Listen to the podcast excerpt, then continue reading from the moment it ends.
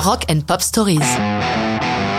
Cutting Crew, I Just Died in Your Arms, 1986. Dans ce milieu des années 80, les groupes pullulent en Grande-Bretagne presque autant que dans les légendaires 60s. Rock, pop, new wave, et il n'y a qu'à demander.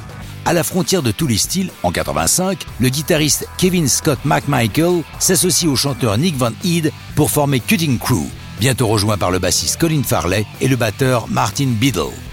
I Just Died in Your Arms est né d'une nuit d'amour. En moins poétique, d'une partie de jambes en l'air entre Nick Van Eed et son ex qui remettent le couvert un an après leur séparation.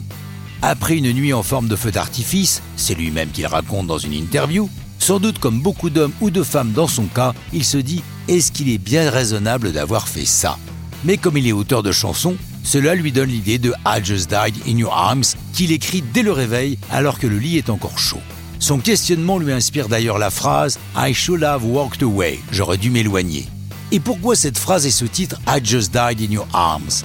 Par une allusion à une expression française que connaît Nick, ce que l'on appelle pour les initiés la petite mort, c'est un bon orgasme.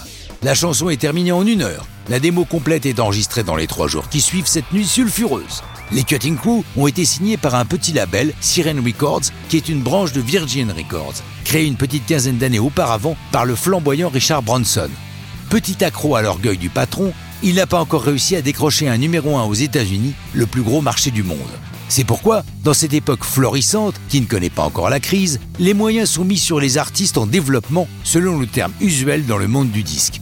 C'est Nick qui nous raconte. Franchement, c'était dingue.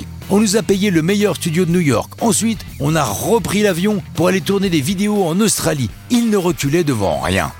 Le mixage final a lieu à Londres, à l'Utopia Studio. Pour le clip, deux versions, une pour l'Europe où la chanson sort le 26 juillet 86, une autre entièrement en noir et blanc pour les Américains où I Just Died in Your Arms sort le 1er janvier 87.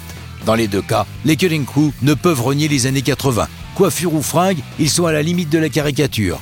Richard Branson peut être content. Avec eux, il décroche enfin ce numéro 1 US qu'il espérait tant. Il sera suivi de nombreux autres, mais pas pour les Cutting Crew, qui connaîtront par la suite une carrière plus discrète. Mais ça, c'est une autre histoire de rock'n'roll.